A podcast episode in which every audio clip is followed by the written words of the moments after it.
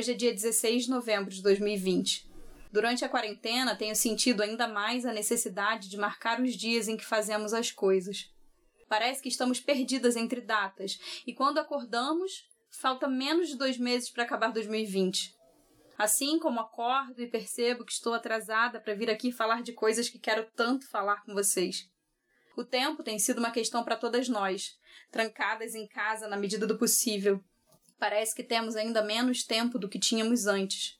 Parece que perdemos o tempo de processar. Parece que se foi o tempo da espera pontual e agora temos uma grande espera que nos engole um dia após o outro. Como lidar com isso?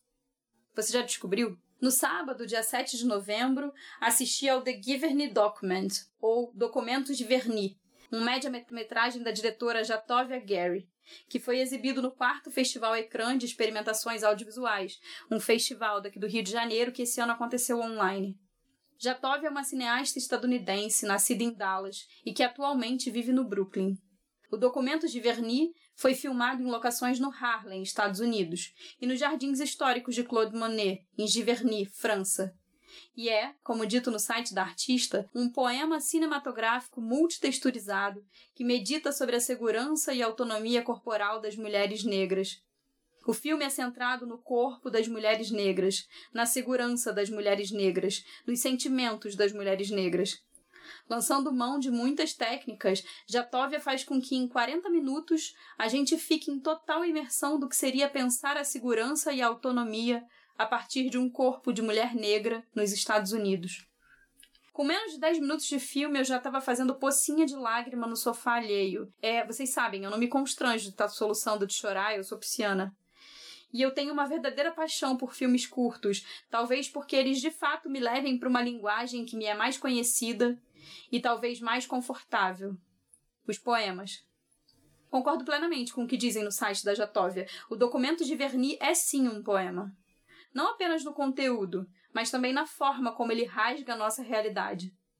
As frases de cada uma das mulheres negras entrevistadas no Harlem, as hesitações, as visíveis mudanças de ideia, tudo isso entra como no mundo da poesia. Fragmentação, idas e voltas, trocas de planos, colagem. É como Jatóvia constrói seu documento através da poesia.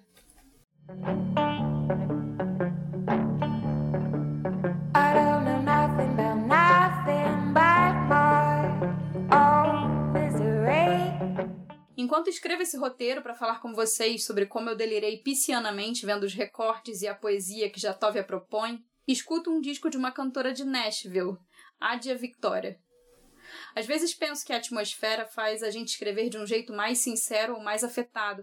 Eu não sei bem, é porque eu gosto de escrever no gás da emoção. O que sinto assistindo filmes como Jatovia ou ouvindo discos como Beyond the Bloodhounds, de Adia Victoria, é justamente esse pisar sem retorno num estado de completa imersão em um novo olhar.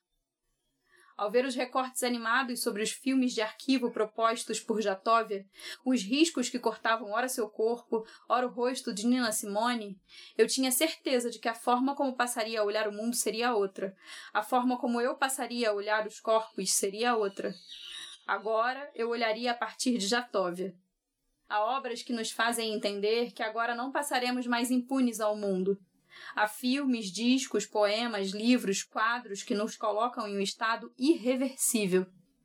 Foi assim que me senti enquanto assistia o Documentos de Verni, e é como me sinto ouvindo Adia Victoria.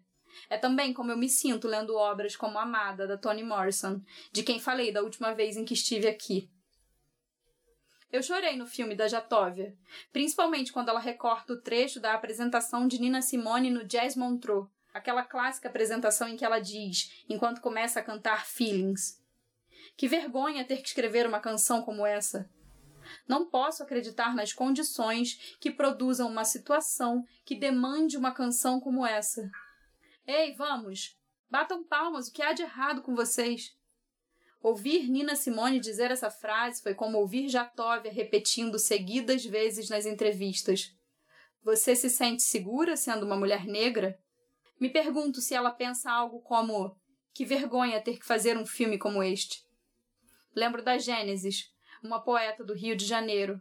quando um dia ouvir desabafarem o Islã das Minas, dizendo que ela recebe notas mais baixas quando fala do amor e da felicidade das mulheres negras e lésbicas. Penso em Grace Passou se desfazendo do corpo em vaga carne, o desejo de ser apenas uma voz que possa ocupar diversos corpos e objetos, o desejo de transitar livremente. É possível ser uma mulher negra, segura e feliz pelas ruas do mundo em que nos encontramos? Sigo agora com a minha visão recortada pelas colunas animadas que Jatovia Gary coloca sobre os, o rosto de Nina Simone, sobre o vídeo de uma mulher que perde seu homem amado e inocente pelas mãos de uma polícia genocida, sobre o jardim de Monet com seu corpo de mulher negra e artista exposto, sobre sua arte, que precisa de um recorte para que o espectador não se esqueça nunca de que as mulheres negras estão fazendo arte apesar de apesar do mundo sempre dizer que não. Por isso os filmes dos corpos desviantes são documentos. Por isso os discos são documentos. Por isso livros são documentos. Por isso poemas são documentos. São registros de sobrevivência de corpos explorados. Ou como diz Adia Victoria em Stuck in the South, sim, tenho pensado em fazer músicas, mas a única estrada que conheço vai me levar de volta. Estou presa no sul.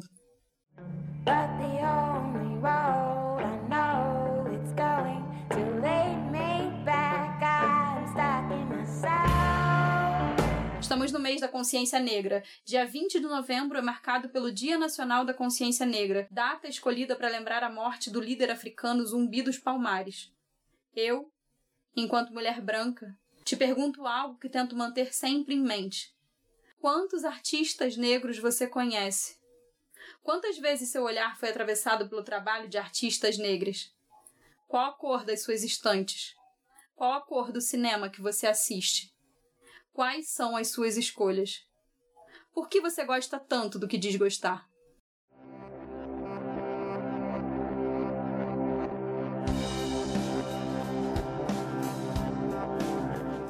Respirando fundo, agora vamos lá.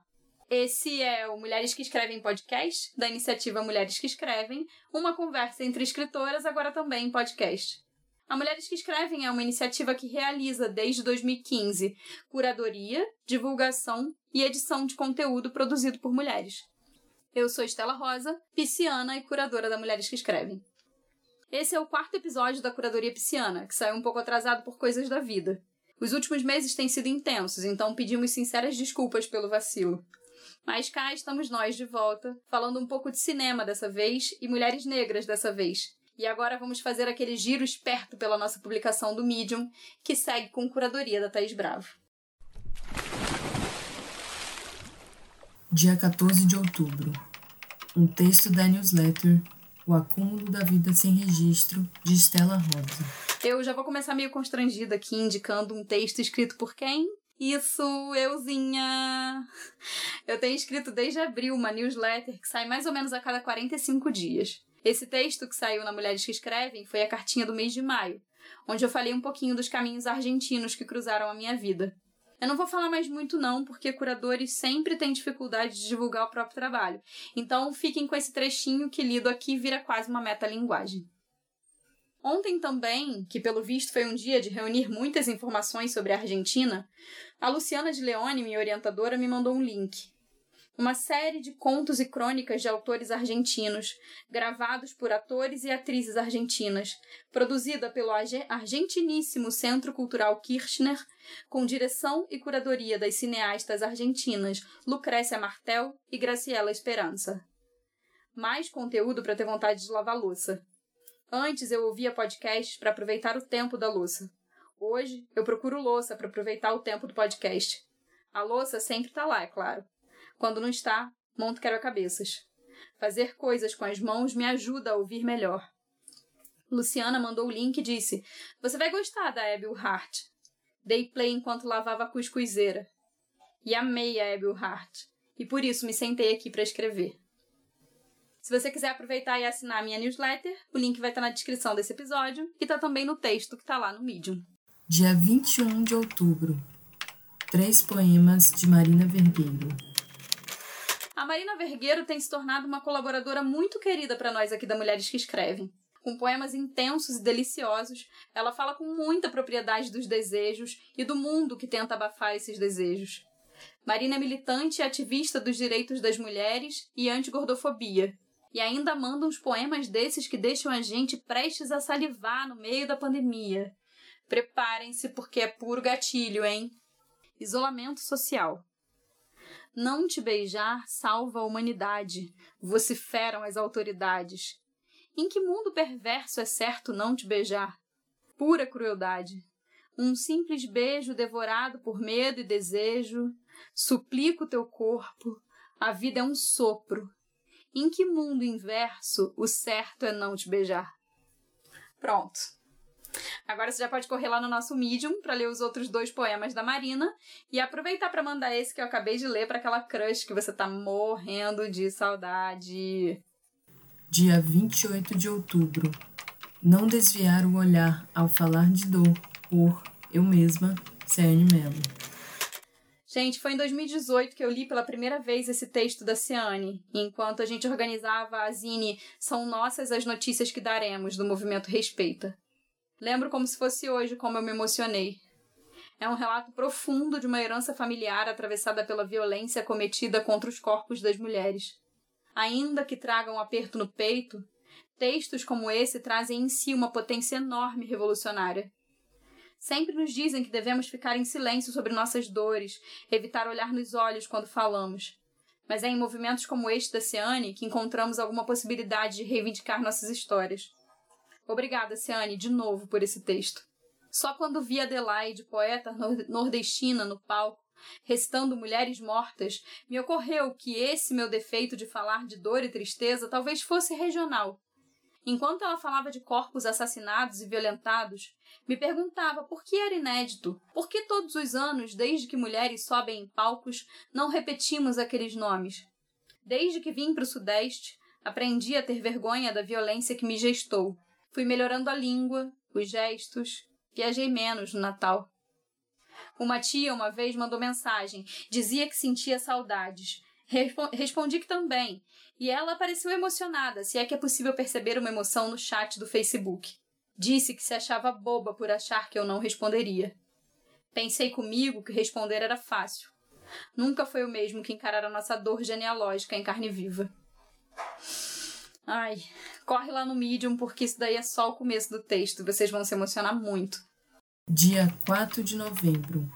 Oito poemas de Bianca Chioma.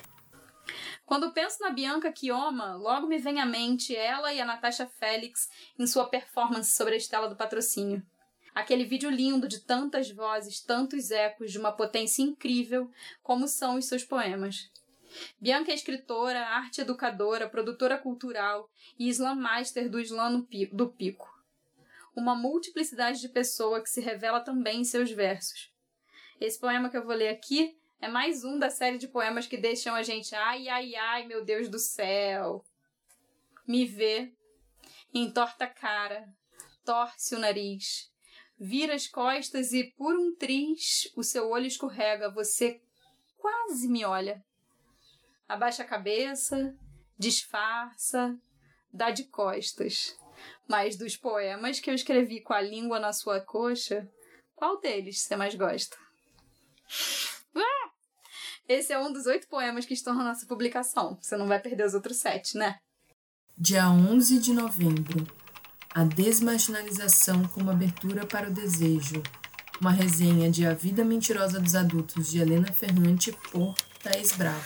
Quando saiu o novo livro da Helena Ferrante, todas as minhas amigas entraram em colapso. Meu Deus, pandemia, e lá vamos nós lidar com mais um tormento mental causado pela maior escritora viva. Exageros à parte, foi bem assim mesmo.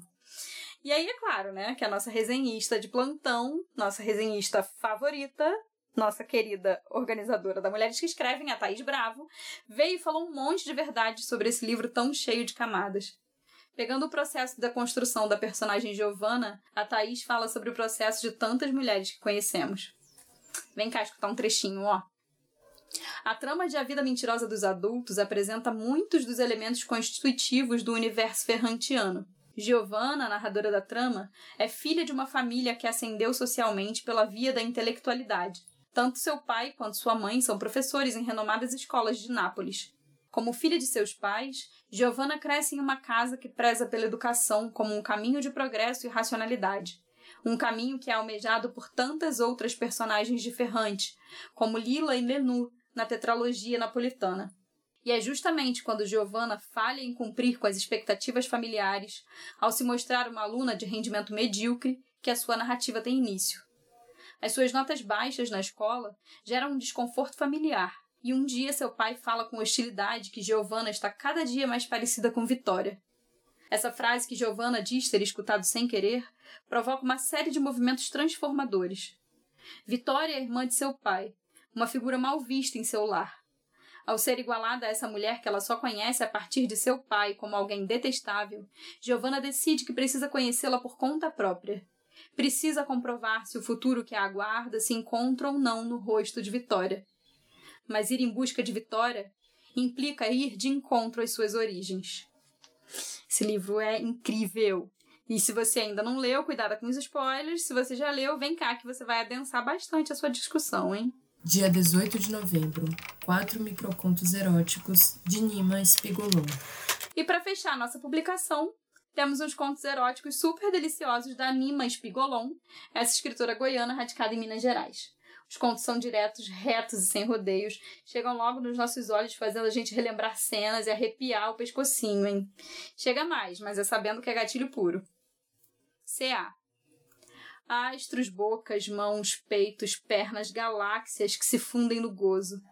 A Via Láctea contou aos vizinhos que ela se faz vista a olho nu. É a cópula brilhante e difusa que circunda nossos corpos amantes. Ai, ai, Nima, Bom, se você ficou cheia de desejo, corre lá na publicação porque sempre tem mais. O endereço do nosso Medium está na descrição do episódio, é só você clicar aí e aproveitar para passear pelos outros textos que tem por lá. Rádio Fofoca com Estela Rosa. Agora chegamos nesse momento que é Estela Rosa Fofoqueira de Plantão, e eu vou lançar aqui algumas coisas bacanas que estão acontecendo nesses últimos meses. Essa notícia que eu vou dar primeiro, infelizmente já está um pouco vencida, mas eu vou falar do mesmo jeito porque foi um evento bem importante. Dos dias 24 de outubro a 15 de novembro, aconteceu o Cara Palavra, esse espetáculo artístico poético com Andréa Horta, Bianca Comparato, Débora Falabella e Mariana Ximenes. As atrizes leram poemas de diversas poetas brasileiras que amamos, como a Natasha Félix, Ana Martins Marques, Conceição Evaristo e Bruna Mitrano. O espetáculo já encerrou, mas você ainda pode conferir algumas leituras no Instagram do projeto, que é cara.palavra. Agora, bora pro giro dos lançamentos. Já que a gente começou o nosso podcast falando de cinema, a editora Circuito está lançando o novo livro da pesquisadora Kátia Maciel, A Ideia do Cinema na Arte Contemporânea Brasileira.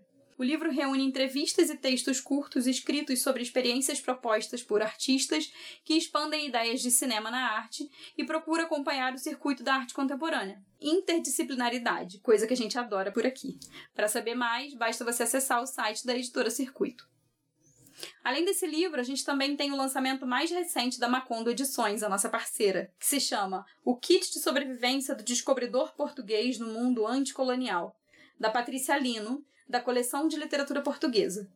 O livro é um kit irônico sobre o colonialismo português e vem como promessa de algo bem experimental. Eu tô ansiosa para conhecer esse livro. Lembrando que é só digitar MQE no campo de descontos para ganhar aquele descontinho no site da Macondo. Eu também queria falar de um quadrinho, o quadrinho Degenerado, da autora francesa Chloé Crochudet. Eu espero que eu tenha falado certo. Foi recém-publicado pela editora Autêntica no meu selo favorito, que é o selo Nemo. Esse quadrinho está me causando uma curiosidade desde o primeiro anúncio da editora sobre o seu lançamento. O livro se passa na Paris da década de 1910 e conta a história de Paul e Louise. Paul está servindo o exército quando a Primeira Guerra Mundial estoura e separa o casal. Ele quer escapar do inferno das trincheiras a todo custo e acaba se tornando um desertor, reencontrando Louise em Paris. A forma que ele encontra de poder viver fora da clandestinidade é mudar de identidade. A partir de agora, ele se chamará Suzanne. A gente adora dramas que questionam a heteronormatividade, então por isso a gente adora o seu mesmo.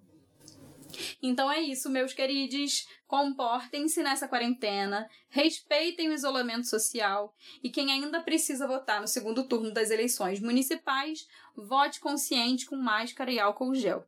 A gente vai conseguir aguentar mais um pouquinho. Já já a vacina chega e aí a gente vai poder se abraçar de novo, tá bem? Beijo, beijo. Tchau, tchau.